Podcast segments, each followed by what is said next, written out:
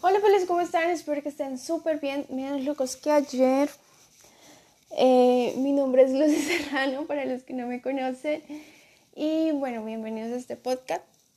Podcast, podcast. Eh, bueno, en el anterior podcast hablaba sobre cómo me atropelló, eh, pues digamos, Australia, sí, o sea, después de 10 años tener, conseguir una beca sí, obviamente, luego, o sea, lo de la beca es algo muy puntual que se les voy a contar más adelante. Eh, pero, ¿cómo es apostarle a, hacer un proceso cuando no hay plata? es lo que quería decirles, contarles esa parte de apostarle a este proyecto de Australia sin dinero. Porque bueno, yo les contaba en anteriores podcasts que que yo estaba haciendo las averiguaciones, pero pues era solamente averiguaciones porque, a ver, yo no tengo vida crediticia en Colombia, jamás he tenido vida crediticia en Colombia. Entonces, al no tener vida crediticia, pues ningún banco me va a prestar, o sea, yo no existo en, en los bancos. Yo, yo soy invisible para los bancos. Claro, sé que ahorita que estoy mandando plata puede que ya no sea esto invisible para los bancos, pero ni para la DIAN, ni para ninguna de, las entidades de, de, mi país, ¿no? De Colombia. Pero, pero en teoría yo soy invisible. Entonces, obviamente, apostar las cosas en plata, pues es más difícil. Más difícil soñar a, que te vas a ir del país.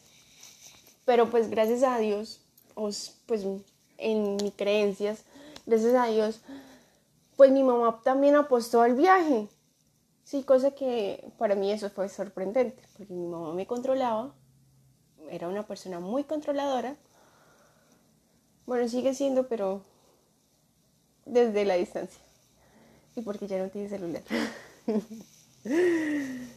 pero entonces, que ella también me apoyara el sueño, yo decía, wow, mi mamá sí tiene vida crediticia, entonces por eso pude, pues de pronto empezar pero en teoría, en ese momento nosotros estábamos pasando por una situación económica difícil en mi casa. Difícil, difícil es en que nos tocó reducirnos en alimentación, nos tocó como, como bajarle a los gusticos, de decir, bueno, está bien, esta, esta vez no vamos a, a, a viajar. Nosotros siempre viajamos por, a diferentes municipios de Santander y pues de Colombia, pero pues como estábamos en esa etapa donde nos estábamos reduciendo, yo gracias a Dios yo ya había terminado la universidad, entonces como que también se empezaron a reducir los gastos de mi universidad, pues todo el que estudia artes audiovisuales sabe muy bien que la carrera no es baratica, entonces ya por fin se pudieron reducir esos, mi hermano pues seguía estudiando, eh, mi hermano pequeño, ¿no? Pequeño que se cree mayor, pero es el pequeño. Eh, como que hubieron mucha reducción, tuvimos que reducirnos y pues yo estar investigando y averiguando por Australia, pues obviamente como que no era ni el mejor momento para uno apostarle a Australia.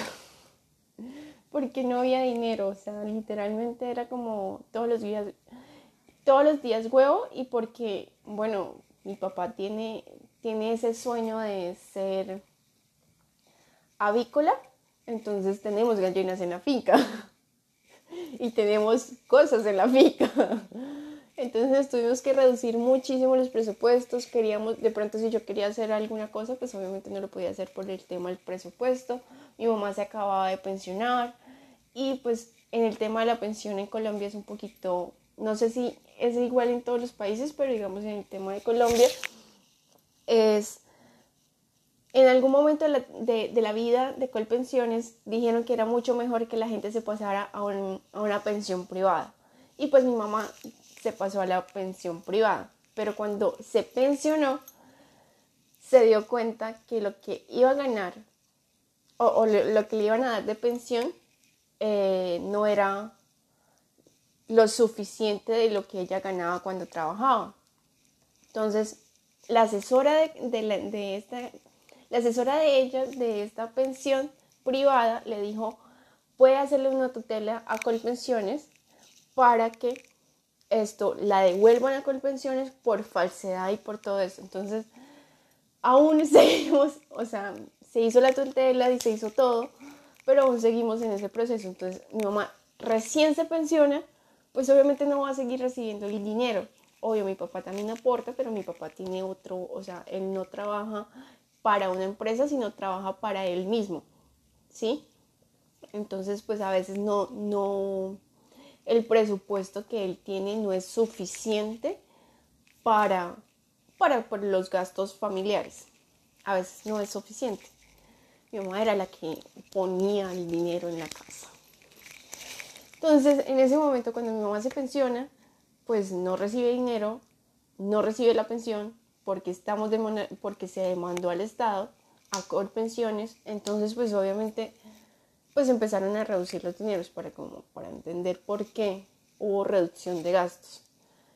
Y ahora yo salí con la propuesta de irme a otro país y, que ya habíamos dicho, sí, listo, Australia. Y cuando empezamos a averiguar 23 millones de pesos, cuando empezamos a averiguar todo el total de todo el viaje eran 23 millones de pesos. No teníamos para comprar una leche. ¿Dónde íbamos a sacar 23 millones de pesos? o sea, yo por dentro decía, no, o sea, nada, ay, quedémonos aquí. No Y mi mamá, no, sí, pongámosle fe. Y yo, mi mamá diciéndome, pongámosle fe, si soy, yo soy la que digo, no, hay que orarlo, hay que no sé qué, si sé cuándo, si es para uno, tal, no sé qué. Mi mamá es creyente, obviamente mi mamá es católica, mis papás son católicos, pero no son o sea, como que no, le, no, no son tan, tan, tan, bueno, vamos a orarle a Dios, vamos a rezar, bueno, orar, para ellos es rezar, para mí es orar, vamos a orarle, no sé qué, Él es el Dios de todo lo posible, tal, yo soy, yo soy la de esa, pero en ese momento yo no era la, la, la, la persona más creyente del mundo porque yo decía 23 millones y no tenemos para, para comprar la sea... Jesús, ¿de dónde voy a sacar esa plata? ¿De dónde? Y aparte todo, ni siquiera, o sea, el viaje eran 23 millones de pesos, ¿no? Pero después, o sea, uno tiene que demostrar, pues bueno, en, este, en ese momento teníamos que demostrar una solvencia de 36 millones de pesos, solamente porque venía por seis meses. Es decir, que en total, en total, que tenía que medio, medianamente sacar o tener disponibles eran 59 millones de pesos. O sea, ¿quién tiene 59 millones de pesos en, Colombia? Bueno, no mentira, en Colombia sí, de pronto los ricos, los políticos, la gente de gran estatus, pero uno que es como de clase, clase, bueno, yo soy como, yo voy a decirles, soy de clase media alta, podría uno decir que los tengo, pero en realidad no los tengo, no los tenía, y menos cuando mi mamá se pensionó, menos si no tenía para la leche, o sea, imagínense, uno decir como, ay, no, sí, ahorita hacemos magia y aparece la plata, no. Entonces, 59 millones de pesos usted no tiene en ninguna parte, al menos en Colombia ninguno tiene 59 millones de pesos debajo del colchón. Entonces yo decía, no, ¿y esto? Ahora sí, no, ¿para qué seguimos soñando en esto? Y yo llegué a pensar que no, a pesar, y, es más, yo escribí en la beca como, no, mira, es que tengo este, este, este problema, obvio, si me van a preguntar, yo sé todo lo escribiste en español o si lo escribiste en inglés. Lo escribí con, con el mejor amigo de todos los, de todo, lo, de todo el mundo que no sabe inglés. Google Translate, con ese escribí el correo y les dije que no, que pues que yo tenía un o sea, que sí quería ir, que sí quería aprovechar la beca, pero tenía dos inconvenientes. Uno, que no tenía el suficiente nivel de inglés eh, que me pedían, que, era una, que es un avanzado, avanzado 2 de inglés. Eh, y dos, que no tenía dinero para hacer el proceso de visa. Entonces que realmente pues no, que se lo dieron a otra persona, pues me mandaron un correo y me dijeron, tienes plazo para, para ser parte de esta beca hasta el 2024. Entonces yo dije, ah, Y me dijeron, y puedes esto meterte en un curso de inglés en tal colegio y este colegio ya hace como el convenio con nosotros, como tú tienes la beca, no sé qué, ese cuando yo, ah, Claro, pues, si así están de necesitadas, pues yo no me voy a quejar. Entonces como que eh, por el lado de la beca como que me relajé un poco. Pero por el lado de la plata, del proceso y todo esto, no estaba medio relajada. El caso es que como que, bueno, eh, mi mamá, bueno, pasó Navidad, no se dijo nada, tal. Y ese 21 de, de febrero, mi mamá me dijo, bueno, preguntamos cuánto podíamos abonar para el proceso y nos dijeron que 300 mil pesos, que eso en dólares, no, me acuerdo cuánto es como en dólares, que son como, no sabría decirles. La verdad no, no sabría decirles, tengo, y como lo tengo desde el celular, no sé si puedo quitar y puedo revisar. Pero bueno, caso es que fueron 300 mil pesos lo que teníamos que dar para como empezar el proceso. Ese 21 de febrero fuimos que fue el, día que me enteré que tenía esto, pues la beca, fuimos y mi mamá me dijo, ah, eh, ah son 300 mil pesos, ah, bueno, listo. Eh, nena, ¿te quedas? Y yo, no, yo no me voy a quedar acá. A que mi mamá después me llame, no, nena, no tenía plata, ay, no sé qué. O sea, yo dije, no, mamá, yo voy con usted, ay, ahorita venimos no nos llamen, nosotros te llamamos, no se preocupen ustedes. Entonces nos fuimos, fuimos al banco y mi mamá pasó la primera para mirar el saldo y el saldo era cero, cero, pelos, cero. O sea, yo dije, mamá, ya no insistas, son cero. Y me dijo, ay, téngale fe, Dios me va a hacer el milagro.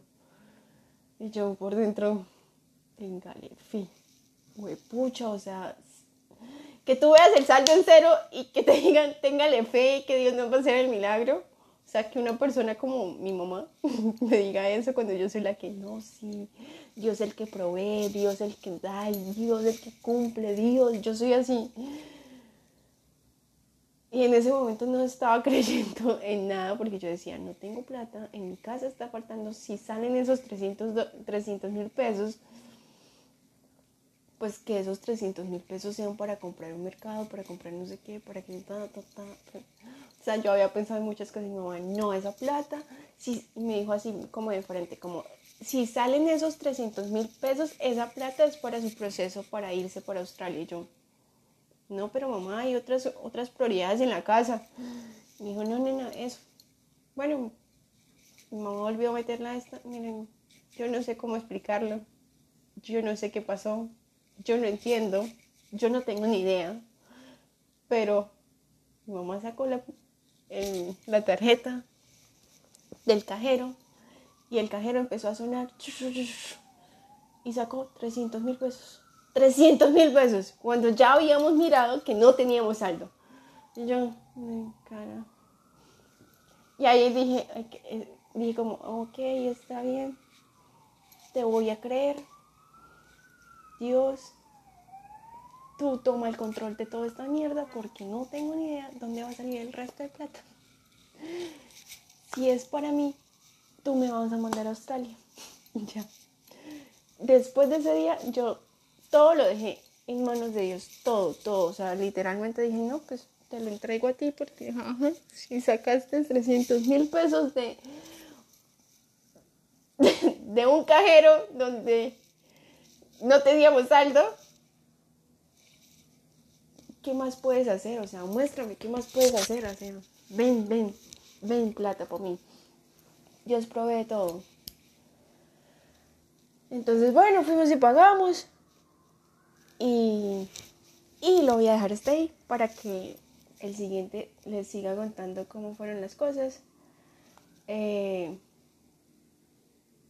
y pues nada, espero que les esté gustando todo esto, como todo lo que ha pasado respecto a Australia y puedan entender que a veces eh, hay que creerle un poquito al de arriba, que todo lo provee.